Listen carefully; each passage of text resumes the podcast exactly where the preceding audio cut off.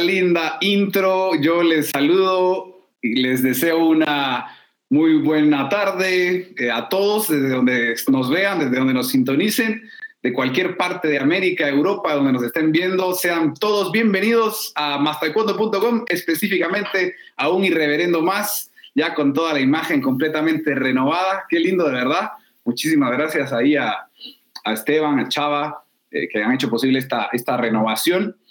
Y nada, vamos, pues, eh, luego me ayudarán con una frase que quiero decir, pero no me acuerdo. Ya estamos de vuelta a los nunca bien ponderados y reverendos a mastacondo.com y vamos a arrancar, pues, eh, este día. Eh, hoy tenemos un invitado especialísimo, un invitado de lujo que nos va a ayudar a, solventar algunas dudas que, que, todos como público tenemos en este, en este nuevo formato de competencia que ya se ve tan atractivo y que nos hace sentir, pues, un taekwondo eh, completamente renovado y que nos hace recordar aquel llamado old school, pero pues bueno, ya, ya eso es un término que ya quedó atrás. Sin más, voy a presentar a nuestros invitados. Bueno, primero vamos con, con los de la casa para recibir con, con bombos y platillos posteriormente a, a nuestro invitado especial y voy a presentar a Chava, Chava Pérez. Bienvenido, buenas noches. Oli. ¿Cómo estás, Alex? ¿Cómo estás, Bien, muy bien. Y aquí ya sabes, este, batallando media semana, derrotado, eh, lo normal, lo normal. Contento de estar aquí. Ya tenía, yo pensé que este programa ya no se iba a hacer jamás. Este, ya hasta había tirado los templetes y todo, ya, este, había ido a terapia, fui ahí a que me recomendaran, este, bebidas para olvidar, pero no, mira, de vuelta, de vuelta eh, este, cuando menos lo esperaba y, muy contento, la verdad, es, es, bueno verlos, es bueno estar en este espacio de regreso. Excelente, gracias Chava, encantado de tenerte nosotros porque pues bueno, este programa no es nada sin el fauno, así que bienvenido.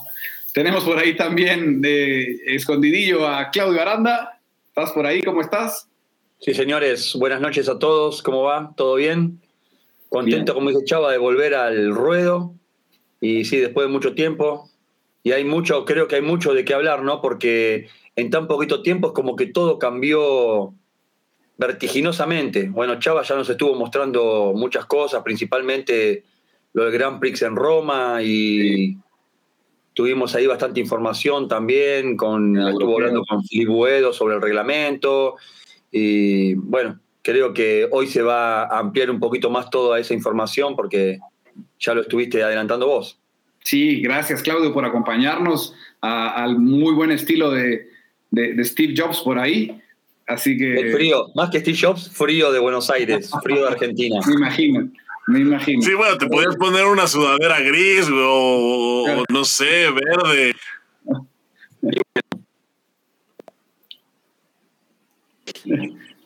Se frizó un poquito por ahí, me parece, Claudio, o soy yo. No, no, no, dejé solamente te dejé de hablar. Ah, ah, perdón, perdón. bueno, nada, vamos a arrancar este irreverendo. Gracias por acompañarnos una vez más a través de todas nuestras redes sociales. Recuerden que nos encuentran en YouTube, Facebook, Twitter, Twitch, en todas partes donde les ocurra. Pues allí eh, Chavita ya nos está poniendo los créditos y, todo donde nos pueden localizar en, pues, en nuestras redes sociales a través del Líder Mundial en Información sobre Taekwondo. Pues nada, eh, desde que la Unión Panamericana tuvo todo este gran cambio de pues de administración, eh, ya hemos hablado muchas veces del tema, pero uno de esos puntos importantes en donde se realizó eh, pues un avance importante y se ha mostrado, eh, se ha quedado evidenciado a través de los eventos que, que arrancaron de un tiempo para acá, es el, el, comité de árbitros. El comité de árbitros ha tenido un avance muy importante y eso ha sido notable. Y es por eso que y hoy tenemos un invitado de lujo eh, que pues nos va a ayudar a resolver varias dudas, como les decía, muchachos, de, este nuevo y atractivo para mí, eh, ya ustedes compartirán sus opiniones, reglamento. Así que sin más, vamos a recibir al referee chairman de la Unión Panamericana de Taekwondo, un árbitro de muchísima experiencia en campeonatos mundiales, en Grand Prix, en todos los eventos donde se puede imaginar, eh, ha tenido participación y, pues ahora liderando el comité de árbitros de, nuestra Unión Continental. de la mejor forma posible, con grandes, con excelentes comentarios de la gente. Así que bienvenido, Master Axel Sánchez, a, la sala de Irreverendo. Hola, hola a todos, saludos. Acá en Puerto Rico con el calor caribeño y a diferencia de Claudio que está con el frío de, Argentina. ¿eh? Qué envidia, qué envidia, Axel, qué envidia. no. Un saludo, un saludo a todos y al, y al público que los ve.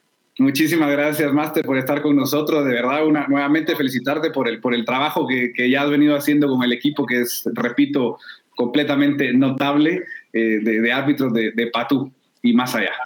Claro, tenemos un, un grupo excelente de, de, colegas, de compañeros árbitros que, que están colaborando y tratando de, de hacer el cambio, ¿no? Y de elevar el nivel de arbitraje en la Unión Panamericana y gracias obviamente a la oportunidad de nuestro presidente Juan Manuel.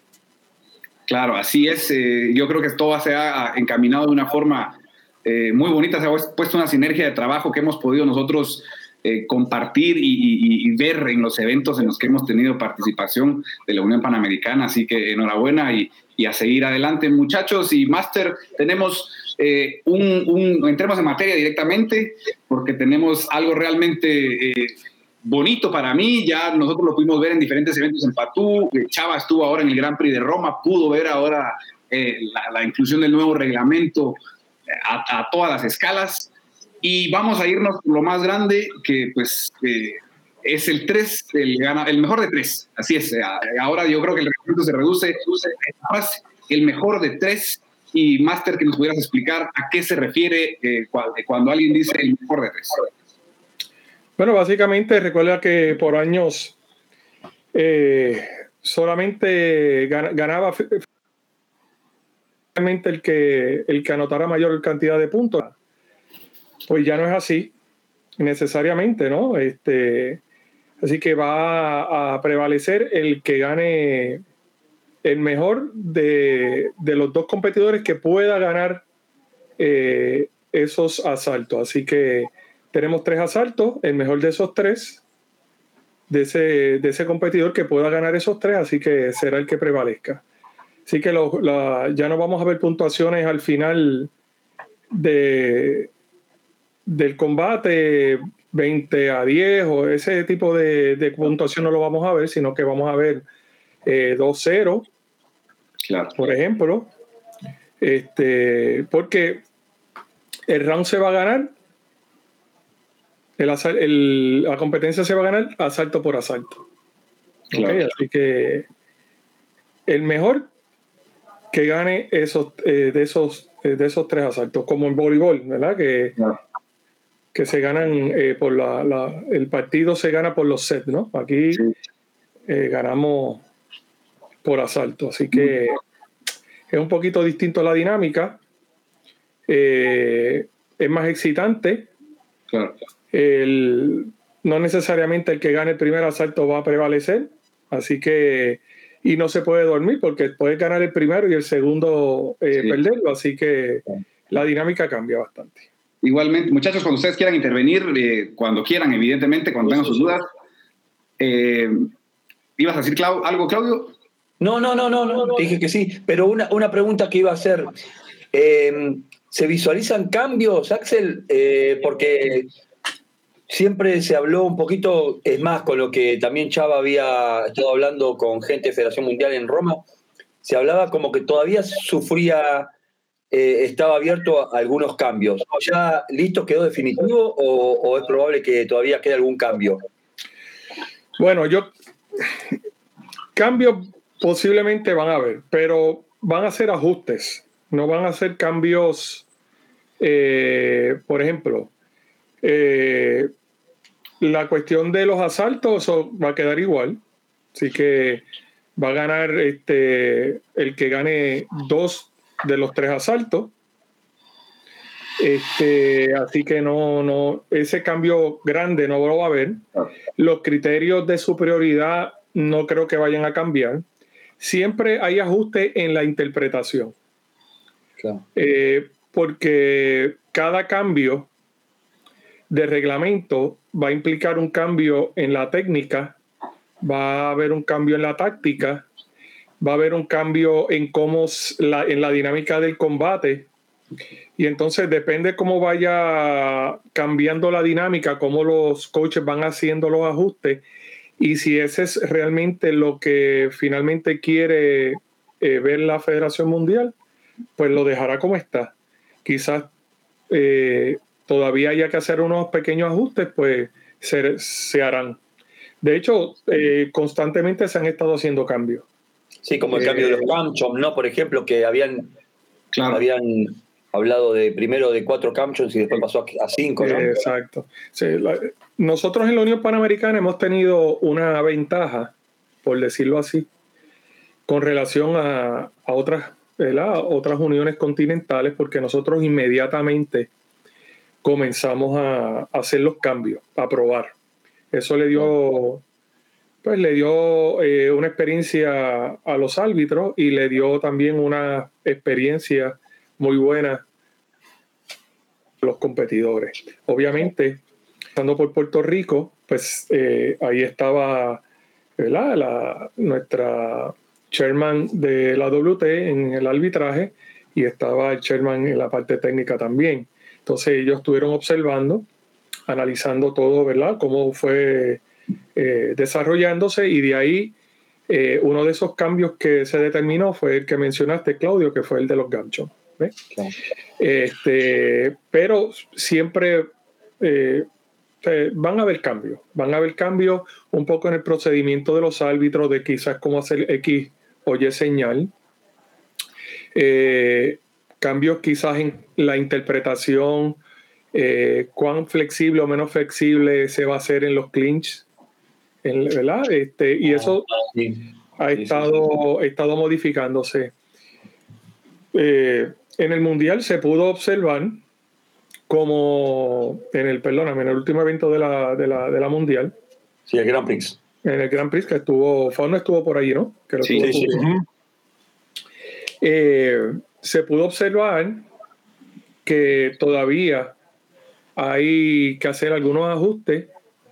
Eh, se vieron árbitros quizás eh, interviniendo de una manera, otros un poquito de otra, pero igualmente normal porque nos pasó a nosotros en la Unión Panamericana. Como primer evento, como ese, ese evento grande, vienen de diferentes continentes, vienen del área panamericana, asiática, europea, que, que no lo implementó inmediatamente, pues los árbitros no estaban tan quizás tan diestros, por decirlo así, sino eh, o tan despiertos para, para identificar unas situaciones que ya nosotros como Unión Panamericana ya lo habíamos podido manejar. Claro. Y quizás pudiste haber alguna inconsistencia, especialmente en los clinch, en el tiempo. Sí, de, hecho, a mí me, Ah, no, perdón, por favor. Sí, no. No, le decía que a mí me sorprendió mucho ver eh, que había mucha gente, o más bien la mayoría de la gente no sabía que en América ya se había hecho el Panamericano con ese reglamento. O sea, como que fue, como que fue algo inusual. Entonces, eh, sí, yo, yo sí esperaba ver como una ventaja, ¿no? De, eh, en, en, ese sentido. En contraste, también veo en muchas finales había árbitros de la región panamericana que entraban, este, o sea, no había muchos árbitros de Patú, yo creo que han de haber ido con unos cinco o seis, pero siempre estaban presentes en finales, o sea, siempre había por lo menos un árbitro de, de la Unión Panamericana en alguna final. Eh, digo, si no es que en todas, pero por lo menos en semifinales y finales, estoy seguro que en todas las categorías había árbitros de la región. Y había muchos que, repetían, por ejemplo, la profesora Neidis este, repitió dos veces eh, en final. Entonces, eh, sí se veía pues que, estaban... O sea, en, cuestión del arbitraje sí se veía bastante diferencia eh, con los árbitros de aquí de, América a, los del resto del mundo. Me parece que sí había, que sí fue pues muy benéfico, ¿no? Que se haya hecho el Panamericano con ya con estas reglas nuevas, aunque no haya sido, aunque no haya sido obligatorio, ¿no? Sí, no, seré. Imagínate que, el contraste fue justamente que una semana después del Panamericano se hizo el europeo y el europeo se hizo con el reglamento anterior. No se, no se estrenó el reglamento nuevo, no se probó. Sí. Eso es así. No, te digo, por lo menos aquí los competidores tuvieron la oportunidad de experimentar eh, el reglamento y, lo, y los ajustes, ¿no? Claro. Igual los árbitros, ¿no? Nosotros eh, hicimos alrededor, por lo menos hicimos tres eventos con el reglamento nuevo antes de, de, comenzar oficialmente, ¿no? En, el primero de junio de aplicarlo, ¿no? Así que, este, obviamente, quizás el que, el que observó, por ejemplo, quizás alguien de América observó el, el evento de la Mundial y había visto o había, está, había estado en eventos de la PATU y quizás dijo, pero caramba, veo como que, que hay algunas cosas como que no son iguales, pero es parte del ajuste que tenía que hacer muchas de las personas que estaban asistiendo al, al Grand Prix, que, no, que ese ajuste no lo tenían que hacer la gente de la Unión Panamericana porque ya había pasado por ese proceso. Claro, sí, sin duda. Yo, había, hay, hay yo creo que vamos a meternos justo a lo que comentabas del, tema del clinch hay varios comentarios que, que, me hicieron a mí y ahí voy a ir yo ahora de ignorante y ustedes, eh, eh Master y muchachos, eh, ilumínenme, porque eh, me, decían, es que ahora pareciera ser que el referee tiene nuevamente mayor protagonismo en la decisión de, de cuándo o, o no penalizar un clinch. ¿A qué se refieren cuando dicen esto? Bueno, eh, Realmente la intención es lo contrario. Ok. Es totalmente lo contrario porque anteriormente tan pronto había un clinch, el árbitro detenía la pelea. Y entonces un poco, este, si te recuerdas cuando estaba el, eh, el mundial que se hizo en, en, Inglaterra. Sí, sí, Manchester. En Manchester, este, había que esperar como cinco segundos Sí. Entonces, cuando se hacía el clinch había mucha dificultad porque había pues, este, mucha dinámica, ¿no? Había mucho agarre, empujar. Y entonces se creaba un sinnúmero de problemas.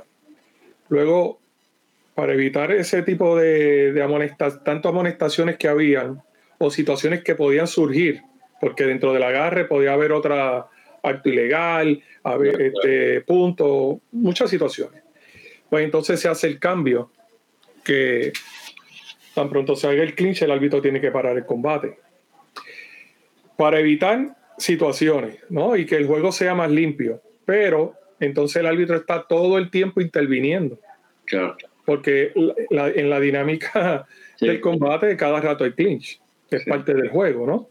Hay que cortar distancia, hay que buscar la estrategia. Entonces el árbitro primero que está interviniendo constantemente y segundo, pues también está cortando demasiado la acción, porque no, no, no corta la fluidez del combate.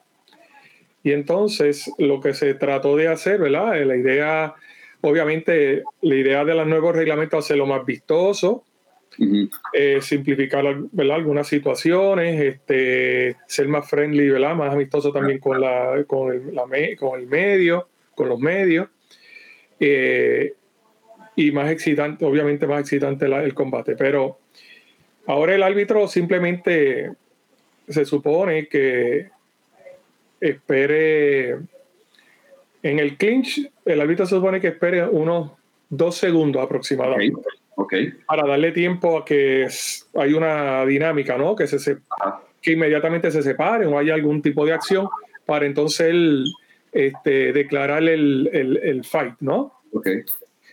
Y se supone que, obviamente, el, el atleta sepa que una vez se diga fight, él tiene que separarse. Ok, claro. Si tú te fijas, cuando empezamos en la Unión Panamericana,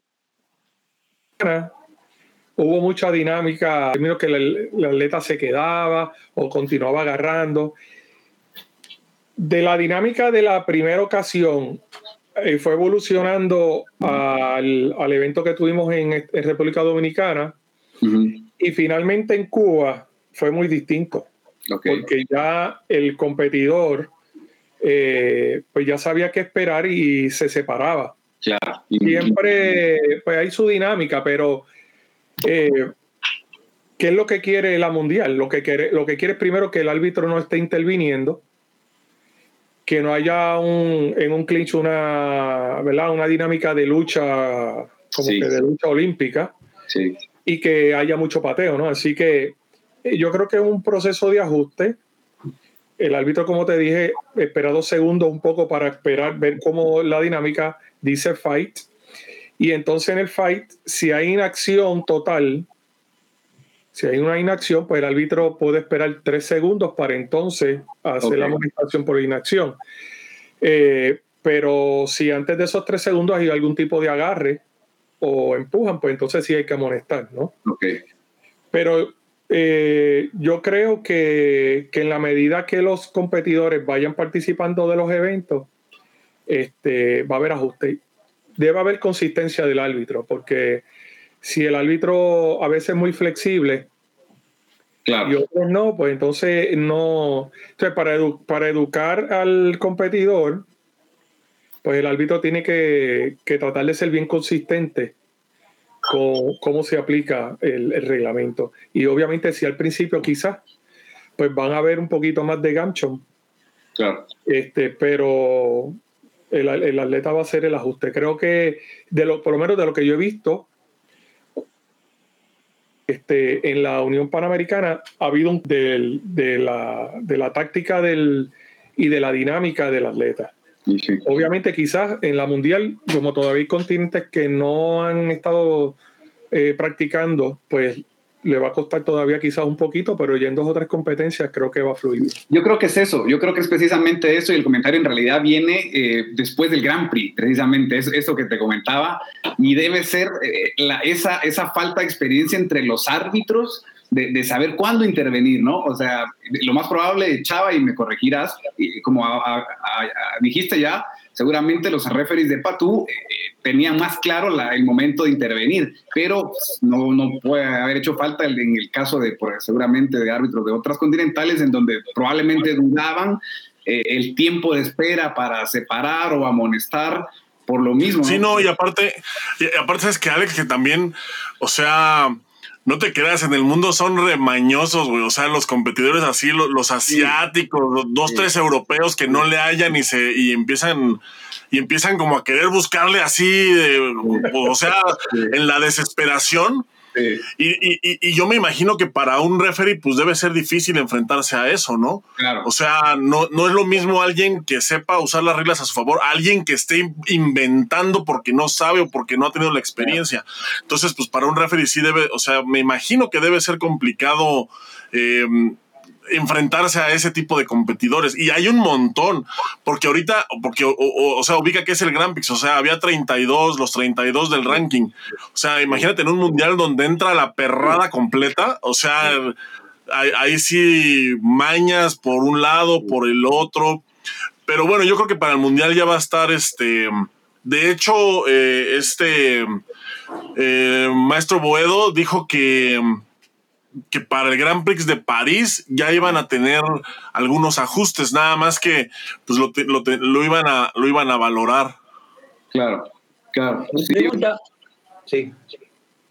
Sí, Claudio. Si me pregunta, llevándolo al terreno de la, de la pregunta básica del, del, entrenador, de muchas veces entrenador de club, o, o, o lo, bajándolo un poco al terreno, saliendo un poco de la, de la alta elite, ¿no? El clinch, ¿Hay alguna, ¿Hay alguna especificación sobre el tema? Porque muchas veces se pregunta, no, en el clinch ahora se puede, pero no se puede agarrar de tal manera, pero no se puede poner las manos así, no, pero que los puños tienen que estar cerrados. ¿Hay alguna, alguna normativa especial sobre el clinch o no? El clinch, agarro, empujo, no hay ningún problema. Bueno, el clinch, eh, después que tú tengas las manos sobre la persona, del el contrario, independientemente de la distancia, se considera ya un clinch. Entonces, una vez ya yo eh, pues tengo las manos, por ejemplo, sobre el peto, ¿no? Ajá. Puedo hacerlo más cerca o más lejos, y eso se considera clinch. Una vez el árbitro diga fight, esas manos ya no pueden estar sobre el, el pecho. ¿Ves? Si, okay. por ejemplo, pero, eh, el clinch clásico, ¿verdad? El más común que tú, uno ve es inmediatamente cerrar completamente, ¿no? Sí. Cuando uno cierra completamente, pues generalmente el, lo que ocurre es pasar los antebrazos sobre el costado de la persona. Y en ese, ¿verdad? En esa dinámica quizás uno agarra un poquito, ¿verdad? Para cortar la distancia, ¿no? Este, o acercarse más rápido, ¿no?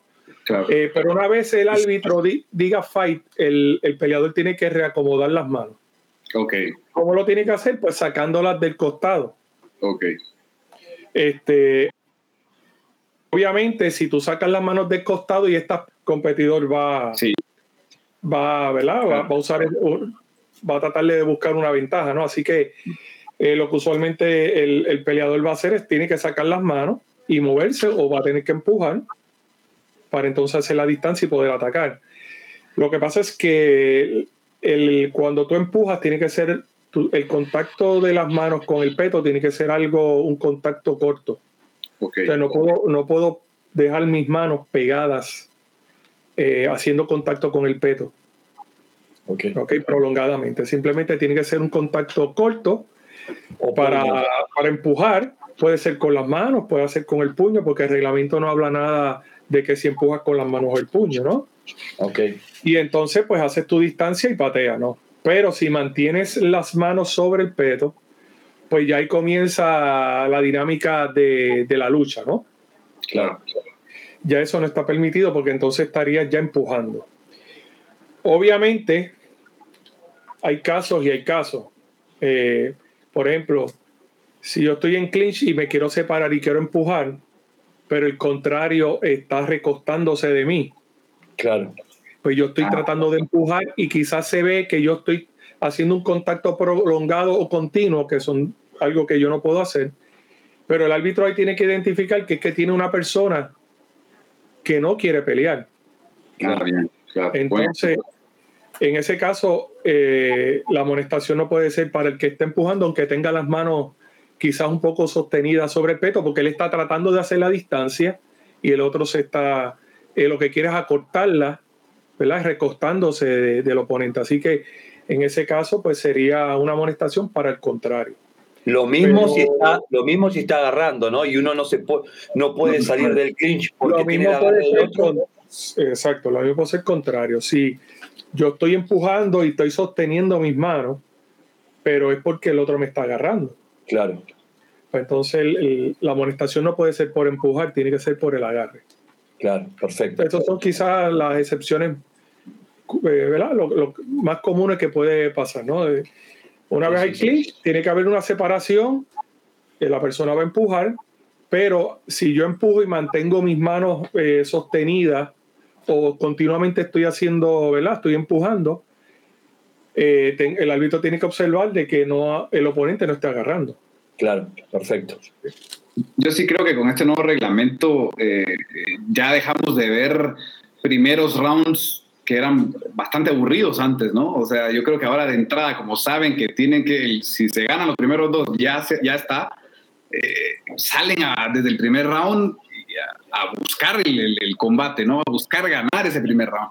Claro. No, la, la dinámica se ha visto porque anteriormente pues las peleas eran más, más conservadoras, se estudiaba mucho el primer round, el segundo, entonces quizás tú verías, veías eh, la, la, acción ya quizás finalizando el tercer round.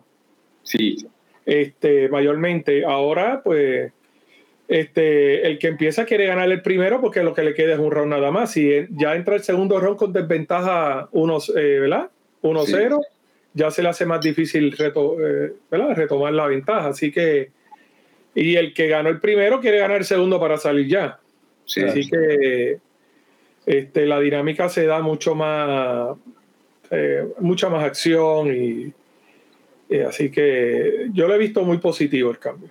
El pedido de tarjeta, el pedido de tarjeta en el punto a la cabeza. Eh, yo lo veo como una medida acertadísima realmente porque antes se veían muchas acciones a, a la cabeza que no eran puntos y no se podían pedir y eran evidentes, ¿no? Y el que lo veía de afuera sin entender mucho decía, ¿qué está pasando? Le está sangrando la nariz al otro y, no, y no fueron puntos. Eh, en el tema del pedido, eso está, si bien es positivo, está entorpeciendo un poquito el, el fluir de los combates que tenían antes. Pues fíjate, este de todos los video replay que se hacen en los eventos, más de la mitad de los video replay es por asuntos de la cabeza. Por eso. Por esa dinámica. Ahí está. Por eso, por eso. Por eso este, sí, eh, es positivo porque era un reclamo, ¿no? Eh, pero sí, eh, un poco eh, la dinámica, ¿verdad? La fluidez de la pelea, pues sí, la, la está, le está afectando un poco, ¿no? Este, Porque la mayor, la mayor parte de, de los reclamos, ¿sabes? En una pelea hay varios contactos a la cara que no, muchas veces, o a la cabeza, porque ahora no se le dice cara, sino es toda la cabeza. Este, hay, muchos contactos a la cabeza y, los reclamos pertinentes, ¿no? Así que sí, sí eh, la mayor parte de los reclamos en los video replay ahora mismo. Eh, ahora ya, ya puede ser estrategia de los, de los propios entrenadores. Por supuesto. En determinado momento, aunque no haya sido, ellos sepan que no fue pedir una, un video replay por una pasión a la cabeza. Claro. Probablemente no. Y, claro. a su atleta, ¿no? Quizá eh, esas cosas todas se están evaluando y quizás esa va a ser uno de las, va a ser un ajuste, ¿no? Claro. Este, pero no sabemos, yo por lo menos el detalle, sé de algunos rumores quizás, pero el detalle no lo sé todavía. Este, quizás puedan eh, hacer algo como cuando se pide un punto técnico en el, tercer round, que si no lo ganas te da un gancho, pues aquí quizás este, pues, este, no ganaste el reclamo, pues un ganchón. Interesante. Es, posible, ¿verdad? Eh, yo estoy aquí especulando, pero, pero ellos van a ver la, ellos van a ver las situaciones que están ocurriendo y, me imagino que harán los ajustes. Sí, sí, sí, de, entrada, yo creo que también esto es un, es, eh, un llamado de atención a la tecnología, ¿no? En este caso, a, a, los productores de, de, de, los cascos electrónicos que de alguna manera tendrá que. Yo escuchaba también comentarios eh, y bueno, hablando igualmente aquí que platicamos eh, siempre en confianza, que eh, nos, digamos, los protectores electrónicos que se utilizan en el campeonato mundial, por ejemplo, no sé si en los Grand Prix también, ah, no, perdón, yo me estoy yendo más allá, creo yo, los que se utilizan en Juegos Olímpicos, no son los mismos que se utilizan en, en todos los otros eventos, porque son mucho más caros, porque la tecnología es mejor de los protectores electrónicos que la que usualmente tenemos por la interfaz, por la interfaz con Omega y todo ese tema. Exactamente, por el tema y que se vuelven inaccesibles para, para la compra, y, digamos, y, la utilización en los eventos G normales, ¿no? De nuestros, de nuestros eventos. Entonces ya de ahí yo creo que ya partimos con, eh, ¿no? Eh, en cuanto a los sistemas electrónicos. Sí. Yo me imagino que, que, eventualmente se van a hacer unos ajustes en la tecnología. ¿eh? Claro. Este, pero obviamente los, los, ajustes en la tecnología tardan más que los ajustes en el reglamento y así que, pero sí, este, tiene que haber algún tipo de, de, ajuste, por lo menos si quieren continuar con, con, ese, con esa dinámica, tienen, tienen que hacer un ajuste en la tecnología para tratar de que el combate no se interrumpa. No, es que sí es una chinga, profe. Imagínese, eh, ya diseñé mi casco así para reglamento de, de, mayo 2022. Y de repente, ¿qué crees, güey? Pues que ya cambió otra, otra vez. Y entonces todo lo que invertiste, o sea, yo lo veo desde ese punto, ¿no? Todo lo que invertiste en, en, en diseñar un, modelo que funcione, o sea, un modelo me refiero a, puede ser un casco, puede ser un peto, puede ser inclusive el mismo sistema de, puntuación, todo lo que le invertiste en las pruebas para que de repente te cambie el reglamento y pues tengas que y, y no sirva. O sea, eso que, o sea, eso, eso siento que es también por lo que, por lo que no avanza tan rápido, ¿no? La, la, la parte tecnológica. Claro, no, este, inclusive el, el cambio de reglamento implicó un cambio en, la programación de, los sistemas. Sí, sí, y, eso, y eso es costoso. Y entonces hubo, hubo un cambio en el reglamento. Eh, se hicieron los, los eventos de, de, prueba y hubo un cambio en la aplicación y en los criterios. Claro. De que hubo, hubo que cambiar totalmente la programación nuevamente. Y eso, pues, obviamente tiene un costo. eh, y un esfuerzo, ¿no? Y entonces, y eso es hablando de programación, ya el equipo eh, tiene unas implicaciones de diseño, de tecnología, que pues son, son más lentos. Y yo pues eh, supongo que cuando ya el reglamento esté más estable y se hayan tratado, ha hecho todos los ajustes para que la pelea fluya lo mejor posible, pues entonces se harán los, los cambios tecnológicos ¿verdad? Que, se tengan que hacer, obviamente con una certeza mayor de que, de que, como dice Fauno, que no vengan a los dos meses y me cambien el reglamento, porque imagínate. Y tenga que, y tenga que mandar quemar las mil unidades que mandé a hacer para. Sí. claro, y obviamente, y, y, entonces ellos se tienen que asegurar porque ellos tienen unos clientes que compran, así que no van a hacer algo que después tengan que los clientes. Pues, sí. Eh, sí, sí, sí, Vamos a. Perdón, sí, sí. Sí, no, no, pero vamos, vamos a esperar. vamos a esperar. Este, yo creo que, como le dije, van a haber algunos cambios, pero no van a ser cambios tan grandes, sino son, son ajustes, son ajustes. Vamos a la parte doctrina nuevamente y, para, para, clarificar nuestra, nuestra mente.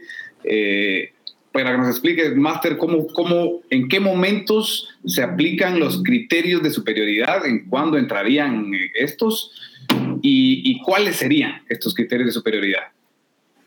Bueno, los criterios de superioridad van a entrar en todos los asaltos. Ok.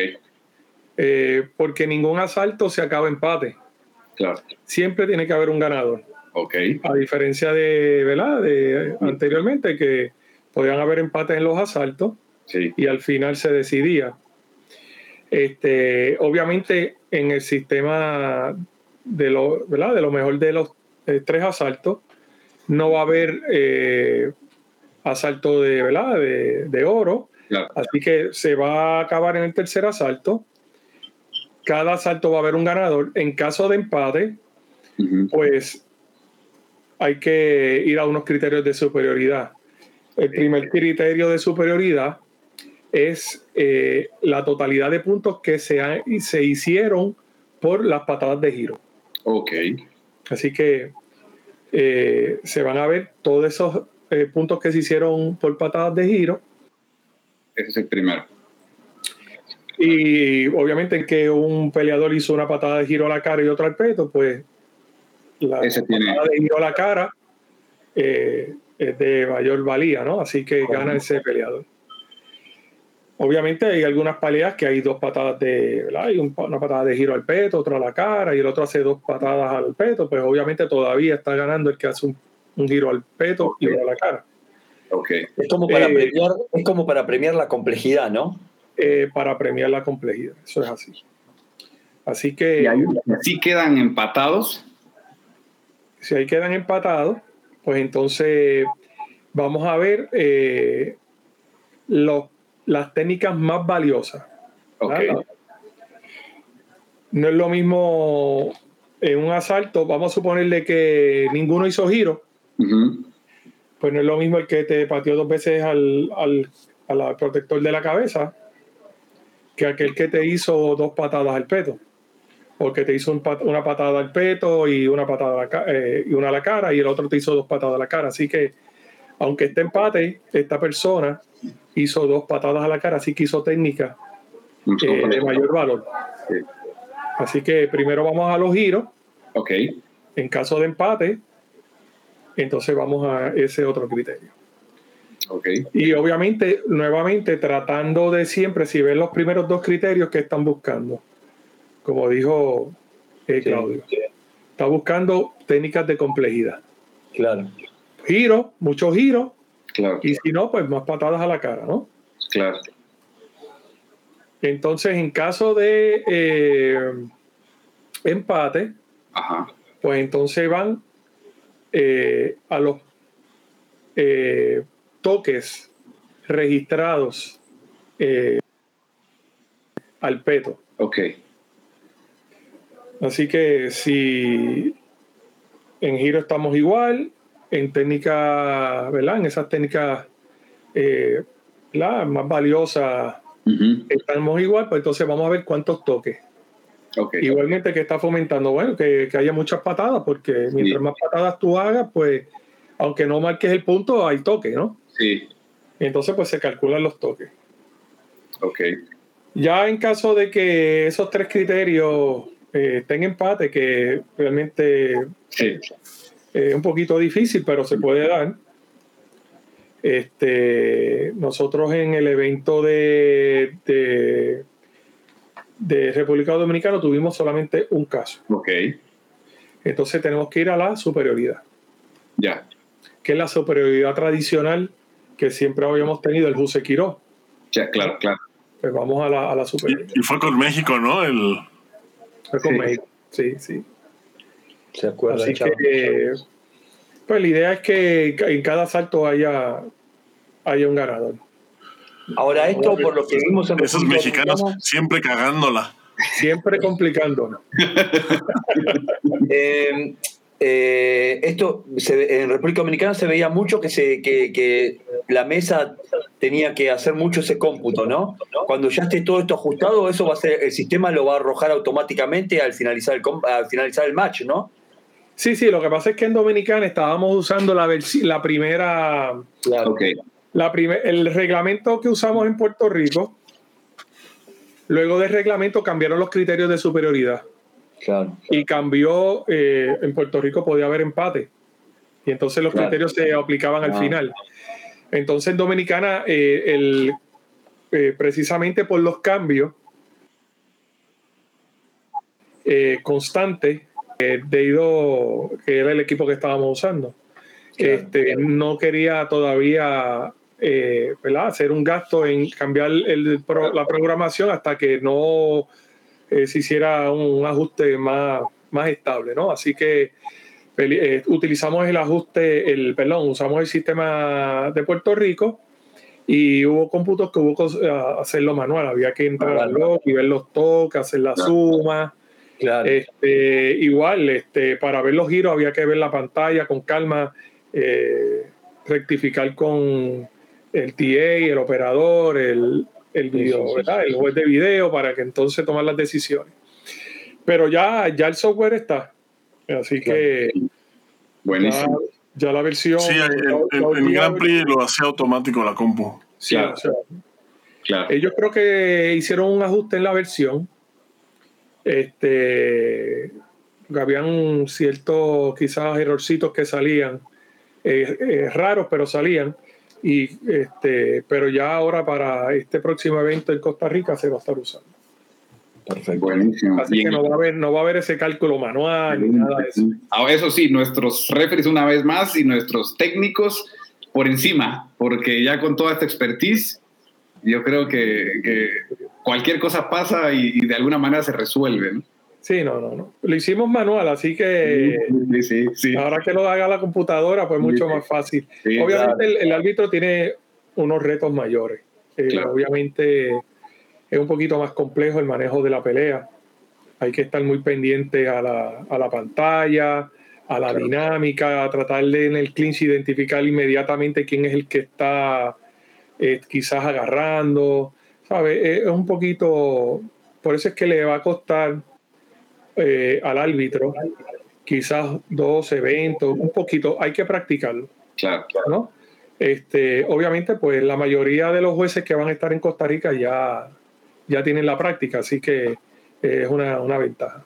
Excelente. Y con el tema de los ganjums, que, que evidentemente pues pasó antes de, de, tener tantos, ahora ya con lo que estandarizamos a cinco, ¿En qué cambia, eh, es decir, ahora la, aplicación de los ganchos como tal? ¿Tiene alguna modificación a las faltas en las que puede incurrir o son las habituales que ya teníamos en el, en el reglamento anterior? ¿Ha cambiado algo? ¿Hay algo, algo, que se haya modificado por ese lado? No, no, son, eh, son las mismas. no, no. El reglamento en términos de falta no ha cambiado. Este, obviamente, el cambio más notable es en, en las patadas que solamente puedes patear dos veces, no puedes patear una tercera. Y ahí quería llegar, claro. Este, en, la, en el asunto de los deslizamientos, ¿no? Cómo se patea con la delantera. Este, pero las amonestaciones son las mismas. no, no, ha cambiado. Eh, obviamente la inactividad ahora a tres segundos, no es a cinco. Sí. Este, independientemente que sea en clinch o en pasividad normal, ¿no? Son Sí. tres segundos.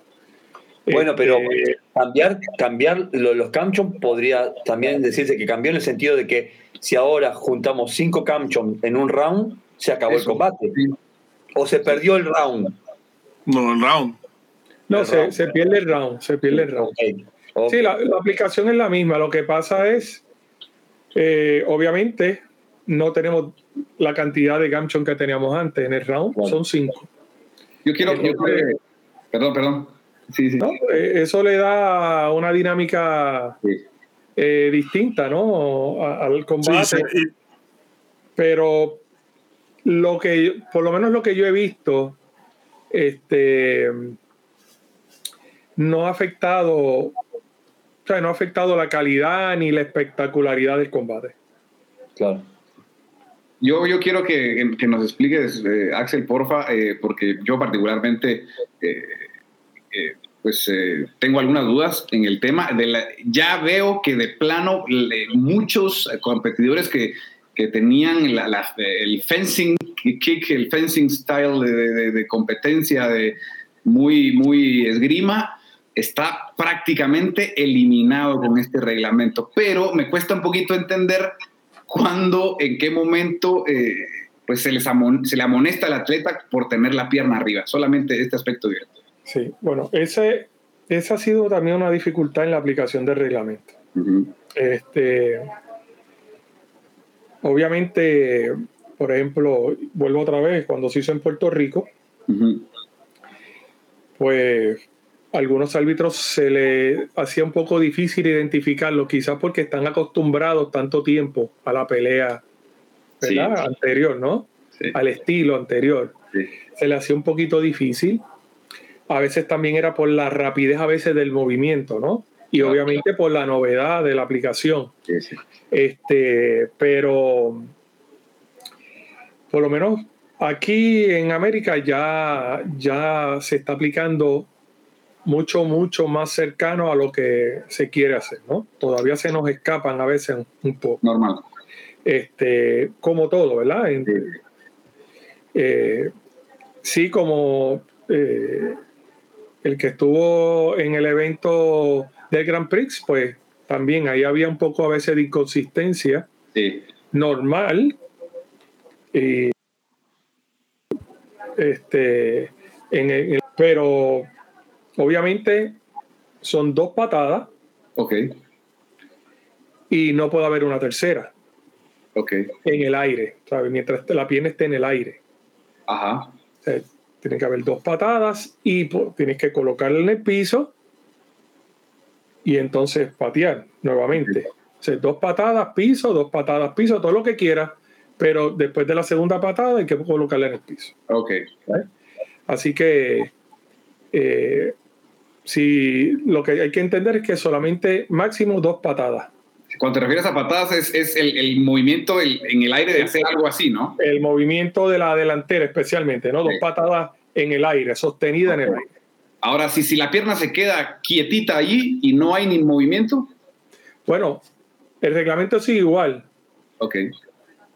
Tiene, no las puedes mantener estiradas. Ok. Que Son, son- tienes tres segundos para Ya bajarla. no se podía, eso ya no se podía. Claro. Pero obviamente la, esa regla de los tres segundos con la pierna ya no la vas a ver porque para hacerla tendrías que entonces tirar una patada y sostener la segunda o sostener la primera y Claro. después para los tres segundos y nadie te va a sostener una patada estirada dos segundos porque técnicamente no, Sí, sí. eh, no hace sentido, ¿no? Este, pero sí, eh, esa regla yo lo que la he visto muy positiva, que solamente con la, con la pierna extendida puedas tirar, ¿verdad? Hacer dos patadas Sí. y luego colocarla en el piso. Ok. Sí, sí, sí. Este, eh, ahorita quizás dije dos patadas y el piso, pero eh, tú puedes seguir pateando normal, ¿no? Sino que es la pierna delantera, Eso. levantarla y, y entonces hacer dos patadas tipo y luego Sí. colocarla en el piso. El otro asunto que también eh, esa es más fácil de, eh, de identificar, pero el otro asunto es el deslizarte. Ok. Que los, eh, muchas veces los competidores antes se deslizaban con la pierna doblada. Sí. Sí. Lo hacían una, dos veces y luego entonces la tercera estiraban o en la segunda, ¿no?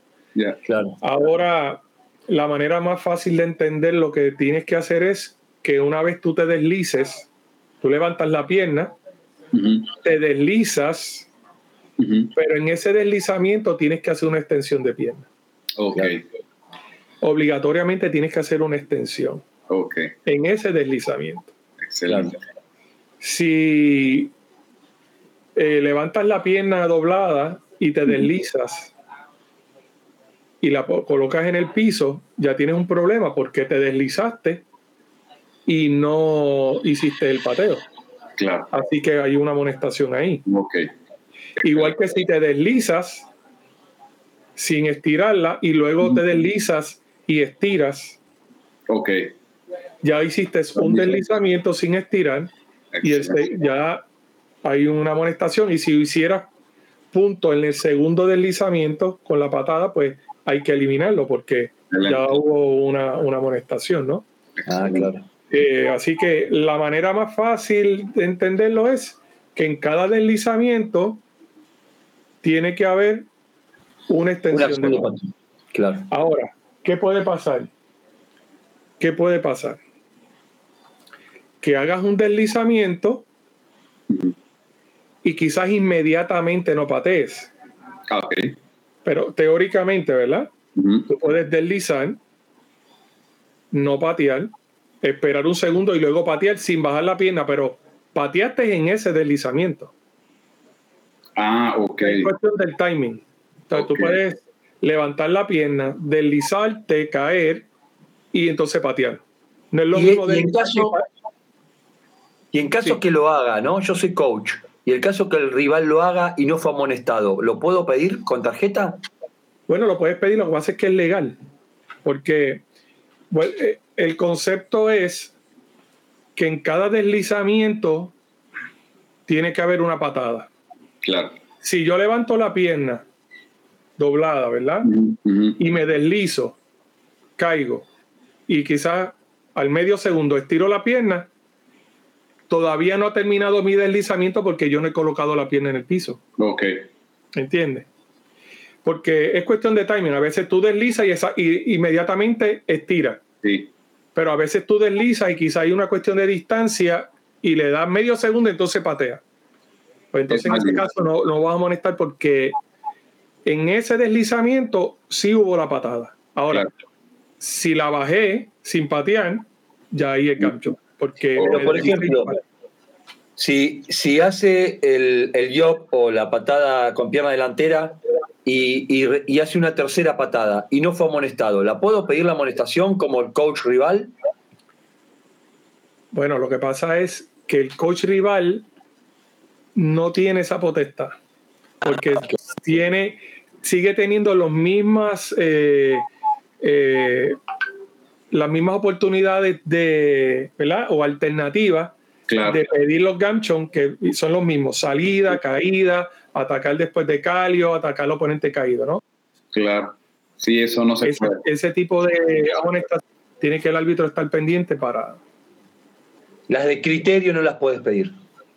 No. esa, esa eh, si pateó tres veces o cuatro y el árbitro no intervino, no podemos hacer, no puede hacer nada el coach. Ok. Sí. Interesante, pero está, está claro, ahora, ahora me queda claro, ahora me queda claro cómo es el tema de la acción. Obviamente hay, hay eh, peleadores que se deslizan y como que hacen fake con la patada, ¿no? Este, le tiran un poco. Sí, sí. Pero tiene que haber, tiene que haber extensión. No, pueda, no puede estar a un 60%, así estirarlo un poquito, no, no. Tiene que estirar la pierna en cada deslizamiento. Interesante, interesante. ¿Algo más que hayan podido, hayas podido detectar, Chava, en el Grand Prix? ¿O alguna duda más que tengan por allí? No, realmente el, allá en, en el evento lo que más se, de lo que más se habló fue justamente del clinch.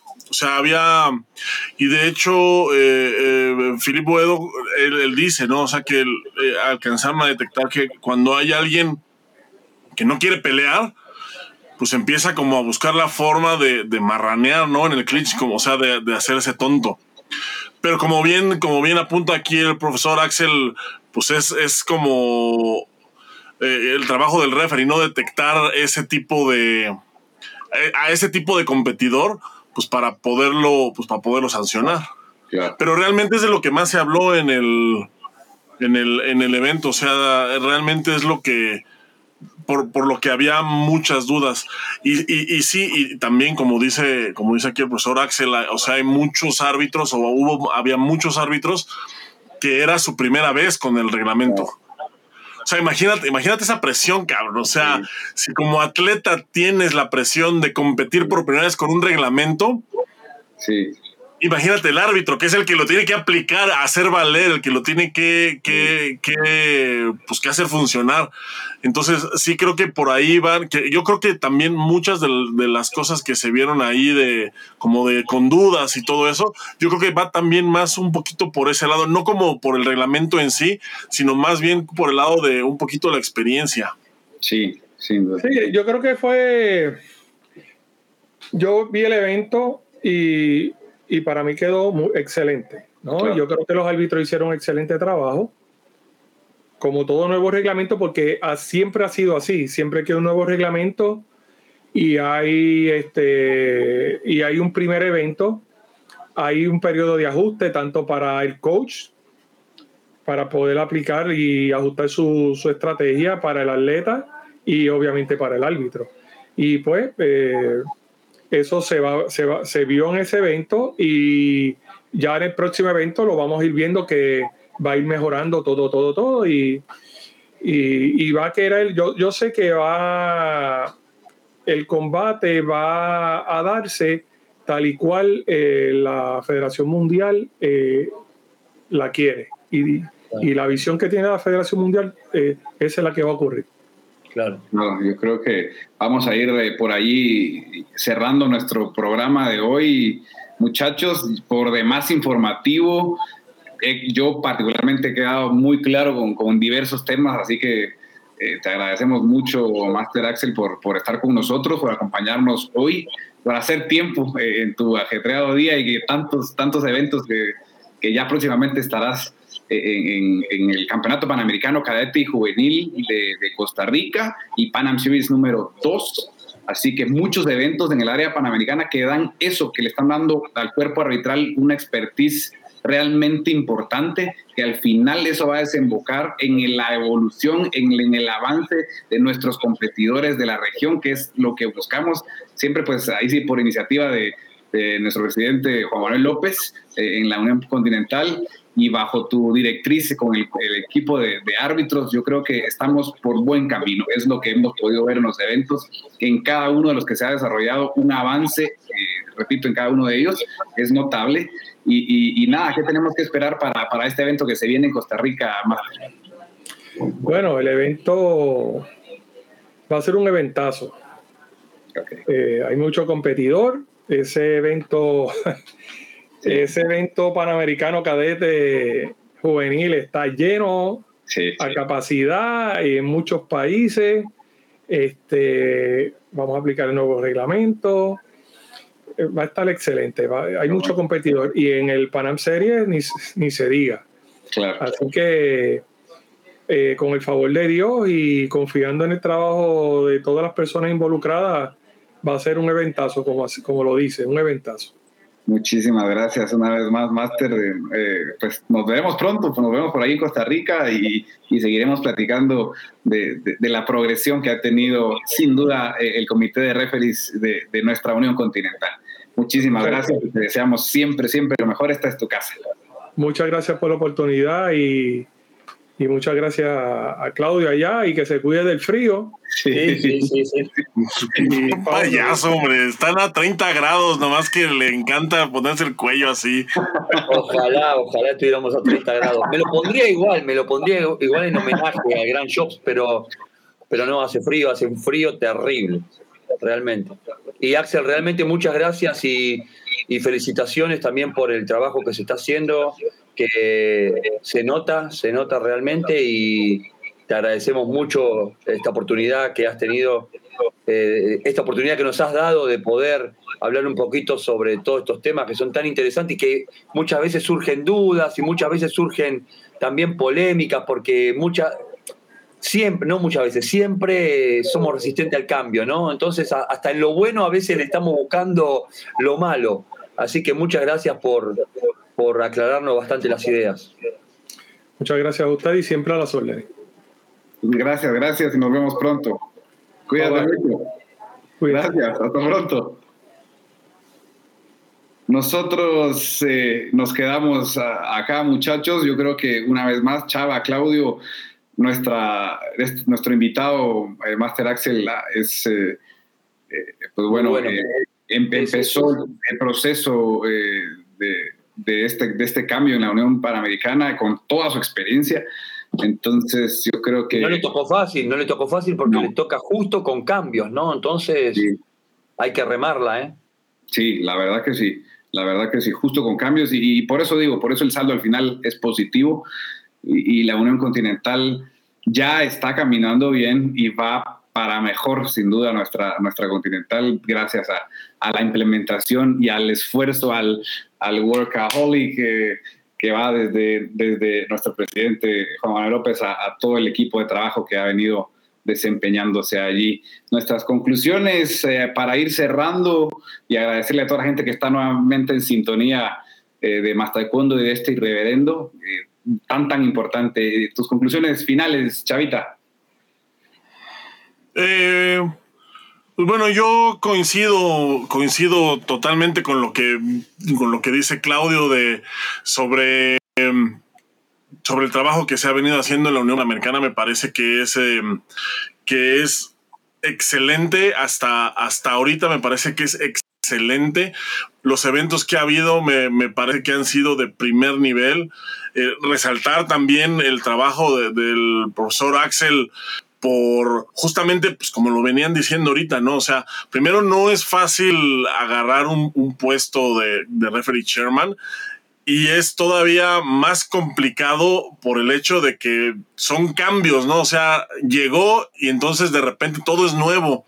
Y pues evidentemente la responsabilidad recae sobre ti, ¿no? O sea, no, no me puedo imaginar cómo, eh, porque eh, evidentemente, pues como lo hicimos nosotros, es con él con el que te diriges para para solventar las dudas, para poder eh, tener un poquito de iluminación al respecto. Y entonces, pues no me imagino a él los primeros días cómo ha de haber estado eh, eh, colmado de preguntas, diciendo, pues también, también para mí es nuevo, ¿no?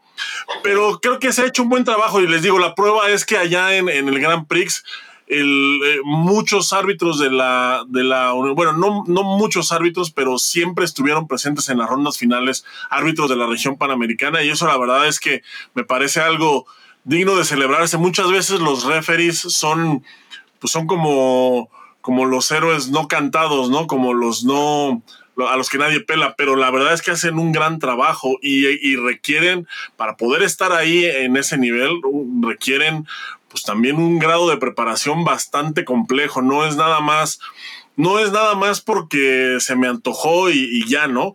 Para empezar, pues es por invitación. Entonces, el hecho de que hayan invitado a tanta gente de, de Patú, pues me parece que habla bien del trabajo que se está haciendo aquí. Sin duda, sin duda. Muchas gracias, Chavita, por, por tu aporte y por estar con nosotros siempre, darle luz u, oscuridad, no sé cuál de las dos, a este, a este irreverendo. Así que muchísimas gracias. Claudio, tus conclusiones. Ya, saben que los amo. y te amamos, te amamos a ti, chiquitín. Eh, no, yo la verdad que lo vengo diciendo, eh, a veces me, me, me catalogan como muy pro mundial, ¿no? Pero yo creo que la Federación Mundial está haciendo un trabajo, está, se la está, realmente la está pensando, muchas veces no se le dan las cosas. Llevamos desde el 2009 con petos electrónicos, o sea, ya pasaron 13 años y vienen cambiando y vienen acomodando y, la gente los viene, hace fila para insultarlos porque sabemos, o sea, es así, pero no han, no han, desistido, no han desistido y han trabajado y han, le han tratado de... Y creo que están empezando a llegar al punto, después de 13 años, están llegando a un punto que, que está empezando a dar sus frutos. Se ha trabajado mucho, mucho, la verdad que la Mundial trabajó mucho. Y este momento creo que es el mejor. Creo que es el mejor. Yo en una época decía que lo mejor había sido el Londres 2012, cuando todavía los árbitros metían los puntos a la cabeza. ¿No? Y ahí todavía, ahí yo dije, bueno, cuando ya entró el casco electrónico y que no se podía pedir, no, era como un punto, a mí me había dado la sensación que se había retrocedido un poco. Pero, pero ahora yo creo que se está encontrándole la vuelta. Vamos a ver qué pasa con lo que decía, que, que ni, ni el propio Ace todavía sabe exactamente, pero él seguramente lo sabe, pero tampoco lo puede, lo puede decir al aire. Pero va a haber algún cambio con lo del pedido del punto de la cabeza, porque si no también es una locura, ¿no? Cualquiera ahora viste lo que dijo, más de la mitad de los reclamos fueron por punto a la cabeza. Importante dato, importante Pero, pero yo creo que vamos bien y yo creo que cambió, principalmente cambió la fluidez del combate y la, la agresividad, porque al final lo que queremos es ver, es pelea, ¿no? Queremos peleadores. Exacto. Así que sí, muchas gracias Claudio, de verdad. Eh, datos importantísimos que nos quedan y sí, respecto a ese tema, al final nos dejó una luz de lo que podría pasar, inclusive eh, una amonestación para un, para un coach que haga un... Sí, esa, puede ser buena. Porque viste lo que se ve siempre, ¿no? O sea, el atleta, el atleta em, comprometiendo al coach, cuando le empieza a hacer así, que pida tarjeta, que pida, que pida, que pida, y a veces el coach sabe que no. Pero el otro pide, pide, y, el, el, coach, por, por seguirle el juego al atleta, por lo general se pierde esa tarjeta, ¿eh? Sí, sí, sí, sí, sí. Y si ahora encima de perderse va a ser un camchon, se la van a pensar más. Sí, yo creo que también es, eh, bueno, a mí lo que me deja un poquito este nuevo reglamento es la sensación de que pues a la comunidad en general del taekwondo ningún chile les embona. O sea, yo veo los combates, o sea, neta, yo veo combates, o sea, qué, qué buenos combates, o sea, qué emocionante es, ¿no? Y de repente me encuentra un cabrón así, que con todos los huevos del mundo pone en Facebook. Estoy viendo el Grand Prix y no aguanté más que un round. los genios de la Federación Mundial convirtieron esto en sumo para flacos. Claro. No, con ganas de escupirle, cabrón. O sea, no, no, no me quedé con las ganas. O sea, evidentemente no me quedé con las ganas de comentar. Le dije, no mames, ¿viste un round? ¿Qué pinches huevos tienes, eh? Por un round que vio, no, pero, pero, pero bueno, creo que, que, o sea, sí tiene razón Claudio, ¿no? Como que esa, esa resistencia al cambio de parte de la comunidad es este, pues sí, sí, sí, es, es una realidad y, por más frustrante que sea, creo que pues también ya es tiempo de aceptar de que pues ningún chile les embona y pues así va a ser siempre, ¿no? Siempre va a haber reclamos y detractores, aunque estemos viendo, aunque estemos viendo, le duela a quien le duela y, y, y, no me importa cuántos enemigos me puede echar encima, pero estamos viendo el mejor taekwondo de la historia. Estoy, de eso yo estoy convencido. Totalmente. Yo estoy convencido. Y Chava, decime una cosa si no es verdad. El Grand Prix no es un lujo. El Grand Prix para mí es el mejor evento que tiene el taekwondo hoy en día. No hay evento mejor que sea el, que el Grand Prix. Es impresionante el escenario. Sí, es lo más elegante que existe. O sea, no hay, no hay, no hay este. Sí, o sea, es una cosa barbarísima. Categorías olímpicas, los 32 mejores, este. El, escenario eh, es una cosa, o sea, las transmisiones en vivo, es este... Otro nivel. sí, es, otra cosa, o sea, es, es lo que, lo que yo, por ejemplo, de, de niño siempre soñé con ver, ¿no? El, el convertir el taekwondo en, en, algo así, cabrón. O sea, en que salgas, que salgas de, que salgas de ahí del, del de los vestidores y, y pues sí. como en el básquet, ¿no? Así con, con luces y rayos y tu nombre y la pared y el estadio se ilumina de rojo si eres el rojo. Claro. O sea, es, es una cosa que, que la verdad no, no sé si, si, si esa, si toda esa para alcance a distinguir viéndolo en una transmisión, pero verlo en vivo es, es, es, es otra cosa, es algo, es algo, es algo verdaderamente especial. Es impresionante, realmente. Y, y, repito lo que dijiste antes, estamos frente al mejor taekwondo de la historia, sin ningún tipo de duda. Pues ya quiero ver yo a la gente, por favor, eh, que nos comenten, dennos su opinión, ya que están escuchando a estos dos individuos aseverando tal eh, eh, cosa, por favor, coméntenos que sea esto material para discusión acá en nuestras redes. Sí, sociales. coméntenos y no se les olvide que nos la pelan. Escríbanos porque yo creo que vamos a tener que juntarnos muchachos eh, una vez más posterior a, a, este programa porque estoy seguro que van a haber preguntas, va a haber dudas, va a haber comentarios, va a haber cosas positivas. Y para el próximo irreverendo y para el próximo irreverendo nadie sabe si viene Esteban.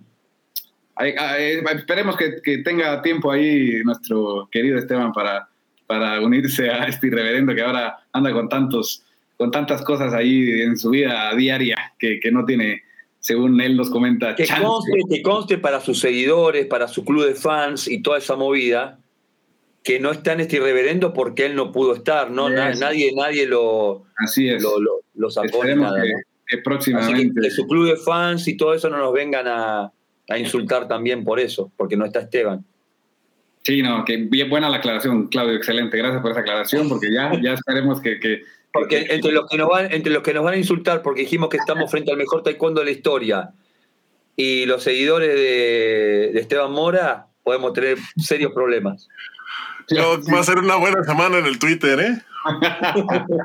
no, ya vamos a ir teniendo más, más invitados también como parte, siempre de parte del equipo de Mazacondo. Iremos teniendo ahí el pasaje de, de nuestra amiga querida Laura Roca, eh, Laura López por ahí, eh, Samuel, que, que, vamos a ir invitando a, al equipo que, que, que este, sea parte de, este, de, esta, de estas cámaras de Irreverendo. Así que muchachos, eh, ya es momento de de despedirnos, de agradecerles nuevamente a todos por, por, estar con nosotros, acompañarnos a este irreverendo que ustedes estarán viendo en su pantalla.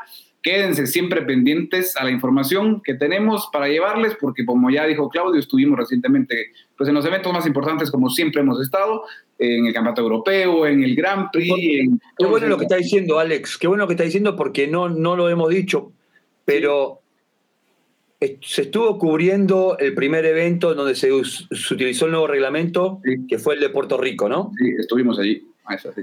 Inmediatamente, más taekwondo estuvo trabajando en el Panamericano. Correcto. Inmediatamente, a una semana, más taekwondo cruza el charco y estuvo en el Campeonato Europeo. Y también está dejando allí el primer eh, Pan Am Series en, en, en Fort Worth.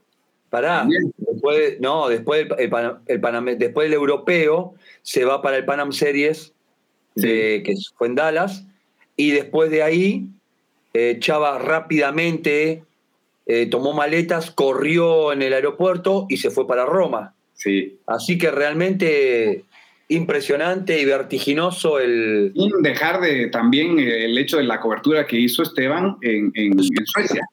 Sí, señor, también, también, también, también impresionante. No, la verdad que equipazo, equipazo y más taekwondo allí. No, están con todo, muchachos.